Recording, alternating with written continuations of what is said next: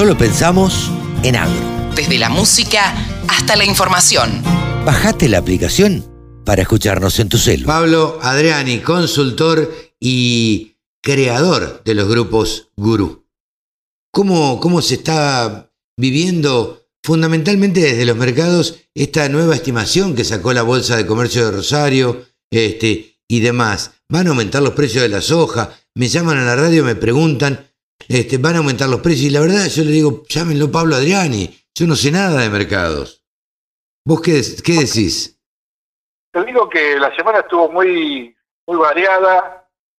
antes del informe de la Bolsa de Comercio de Rosario salió el informe de Luzda, antes de pasar, y un informe para el caso de soja eh, sorprendente porque aumentó la producción de soja de Brasil de 133 a 134 millones de toneladas, cuando cuando todo el mundo está viendo que la cosecha brasileña tiene una demora muy fuerte por, por exceso de lluvias, está lloviendo en plena cosecha de soja en Brasil, que luz, duda atina a aumentar la producción. Podemos darle un beneficio de duda, pero la sorpresa del mercado fue muy grande, eh, porque nadie esperaba que iba a aumentar la producción de soja en Brasil. Claro, bueno, pero eh, ¿qué tan real es eso, Pablo? Porque si está lloviendo en plena cosecha, se supone que, eh, que va a haber menos producción de soja. El soja tiene este tipo de, actitudes que son, eh, llamémosle dudosas, porque hace cuatro meses viene manteniendo el mismo estimado de producción, cuando Brasil sufrió la misma sequía o peor que Argentina. La diferencia es que Brasil la sequía se cortó, eh, y ahora tiene exceso de lluvias. En Argentina con sequía, por eso, eh, por eso la Bolsa de Comercio Rosario reduce la producción de soja. Lo vamos a ver en unos segundos. Pero volviendo al caso de Luzda, eh, el tema es que el mercado post-informe reaccionó con bajas muy fuertes de 30 centavos, que son aproximadamente 10 dólares por tonelada, y finalmente esa baja, esa baja fue producto de la liquidación de posiciones de los fondos que estaban comprados y la toma de ganancias. Porque el día posterior, el jueves, eh, el mercado reaccionó con, subas leves, pero sin, sin subas sin, sin bajas, no continuó la baja el día previo. Entonces, para los productores que quieren saber qué va a pasar con el precio de la soja, yo les diría lo siguiente. Eh, estamos viendo un precio de soja, digámosle, promedio de 330 dólares por soja disponible. Ya, va a empezar la cosecha en algún momento de acá a 15 o 20 días y hay que ver, hay que compararlo con el año pasado. El año pasado, a la misma época, estábamos hablando de una soja de 210 dólares. Entonces acá lo que hay que tener en cuenta es el sentido común y la oportunidad. no, que no sabe el, el, precio de la soja cuál va a ser, lo que sí les puedo decir es que la soja noviembre, con respecto a la soja disponible en Argentina, sí.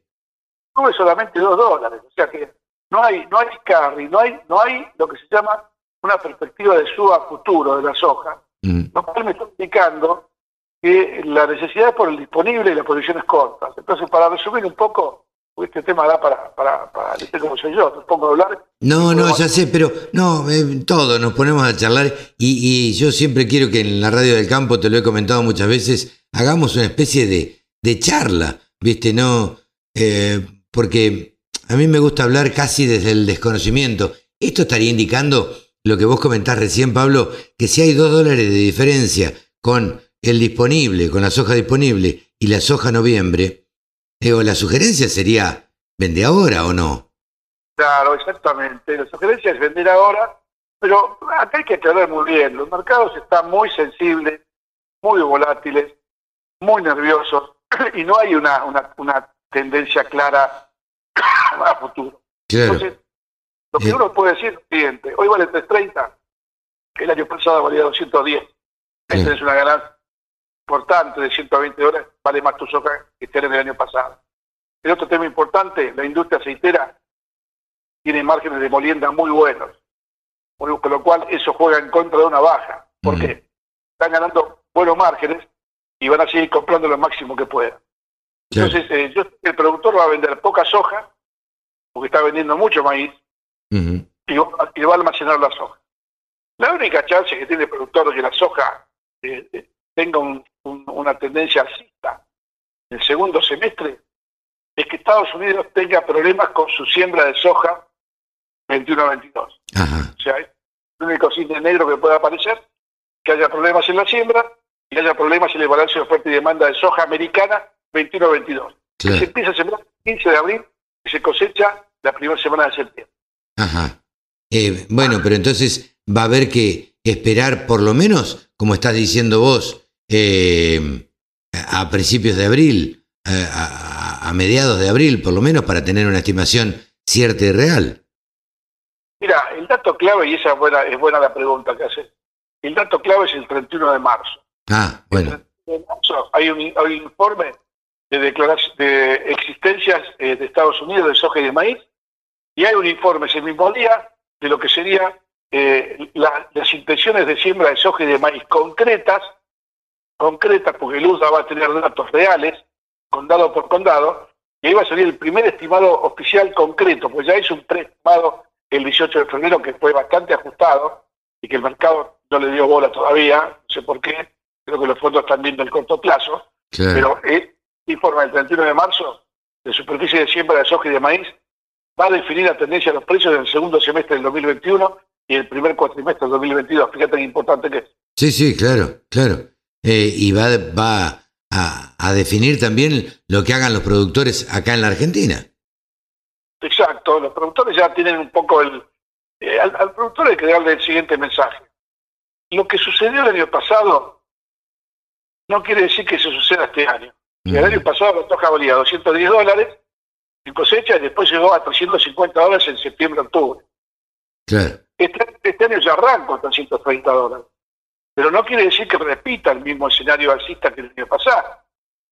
Ahora, Claro. salvo otros imponderables, para mí la clave está en la cosecha americana de soja 21-22, ujú, esa es la clave. Eso va a definir el precio de la soja en el segundo semestre.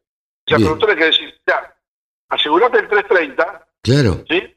Y pones un precio bueno para cerrar margen y quedate con un porcentaje, si querés especular, jugándote, jugándote al clima americano en la siembra de soja, en la floración, o sea que son, ¿viste? son 150 días largos donde tiene que darse todo muy bien para que la cosecha de soja de Estados Unidos no, no tenga ninguna baja importante. claro, claro. Eh, está bien, especular no, no es ilícito, Pablo, pero a ver, cuando uno eh, especula con una parte y se asegura la otra, digo, no, no me parece nada, nada mal. Exacto. Lo importante es capturar estos precios. El Ujú, productor tiene que entender que tiene que vender cuando el precio le, le gusta y cuando el precio está en el mercado. ¿sí? Después, vienen, después vienen los lamentos. Uy, pongan- pongámosle que el mercado baja. No soy bajista, pero es un ejemplo. El mercado empieza- a bajar. Y después vienen los lamentos. Porque una vendía a 330, ahora vale 300. Esas cosas se dan muy, pero muy frecuentemente en los mercados y los productores son de tomar esas decisiones eh, que, que esperan que el, que mercado siga subiendo en forma infinita y en algún momento el mercado quiebra, porque como sabemos, cada seis meses hay un cambio de hemisferio. claro, Entonces, vos fijás, la firmeza que puede tener en soja hoy es- puede quebrarse a partir de septiembre con el ingreso de la soja americana. Pero hasta que la soja, la americana se siembre, se desarrolle, florezca, tenga los granos, pasa un periodo riesgoso climático. Ahí es donde yo pongo un poco el dedo en la llaga de atención. Atención ahí, claro. Claro, Como dice Pablo Adriani siempre, recuerden que los árboles no crecen hasta el cielo. Y con el tema de la Bolsa de Comercio Rosario, me parece acertada eh, su decisión de reducir la cosecha de soja argentina porque es, es un secreto a voces que en el interior está todo el mundo muy preocupado por la soja de segunda. No solamente muy preocupado, sino que están descontando muy fuerte eh, los rendimientos esperados porque hay una sequía muy, pero muy fuerte, está afectando y ya en forma irreversible a, la- a los, a los plantíos de soja de segunda, de forma irreversible. Tengo muchos productores que me dijeron, por más que llueva, esto no se recupera. Y todos sabemos que los pronósticos de lluvia recién aparecen el 17 de marzo, en algunas zonas del país, no en todas. Entonces yo creo que eh, estos 4 millones de toneladas menos creo que son una realidad. Ojalá, ojalá llueva y eso pueda frenar algunas pérdidas en algunas zonas, pero eh, la realidad es esa, un escenario muy complicado de soja de primera, de soja de segunda, perdón, y con, contra la otra cara de la moneda, la performance de los maíces es espectacular. Claro. Claro, contrariamente a eso, los maíces están perfectos y este y bueno, y el productor por ahí se vuelca más al maíz. Porque el maíz tardío de segunda eh, tiene la ventaja de que le, escapa al momento de fuerte seca eh, como tuvo este año la Argentina. En cambio, la soja le, pega de lleno la seca a la soja, la soja de segunda. Sí, sí, vos fijate como, una tecnología nueva, que es el maíz tardío de segunda, que en Brasil, que en Brasil fue conocido como maíz afrinia, y Brasil se convirtió en exportador de maíz gracias al maíz afrinia. Claro. Que ahora está en riesgo porque está atrasada la cosecha de soja en, Brasil, está en riesgo la safrinia de, maíz en Brasil, con lo cual, fíjate cómo todos son vasos comunicantes, y ya saltamos a un escenario de potencial soja para maíz en el segundo semestre, si Brasil no consolida una buena superficie de maíz de segunda safrina. Claro. Hay que estar con todas las antenas, ¿viste? Todas las claro, bueno, estas cosas son las que vos estudiás y las que vas viendo permanentemente porque sos un especialista en esto y bueno, entonces, pues, pero no todos los productores este, tienen eh, esa posibilidad de estar al tanto de cómo viene Brasil, de cómo viene Estados Unidos, de cómo vienen otros países también, que son los principales productores y son los que, eh, en definitiva, hacen fluctuar los precios porque habrá otros países que tienen también sus cosechas, pero no inciden en los precios de mercado.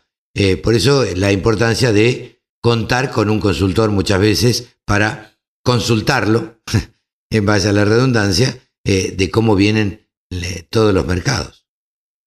Te doy un dato, Carlos, un dato muy importante. Vos que mencionaste los grupos gurú. En los grupos gurú hay un hindú, que es, un, es una especie de de analista de mercados de oleaginosos y, aceites a nivel mundial. Y, este hindú posteó hoy a la mañana eh, la firmeza que está teniendo el aceite eh, de girasol crudo en Ucrania, llegando, llegando a 1.700 dólares la tonelada el aceite crudo.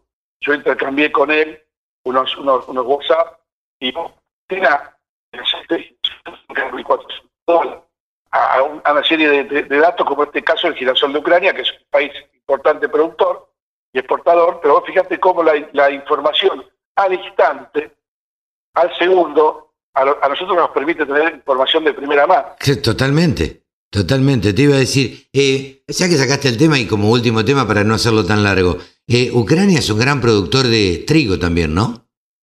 También, también, todo lo que son los países del Mar del Norte, Rusia, Kazajstán, Ucrania, eh, son, son los principales exportadores de trigo del mundo. Claro, esos son los que hacen fluctuar los precios este, del trigo también.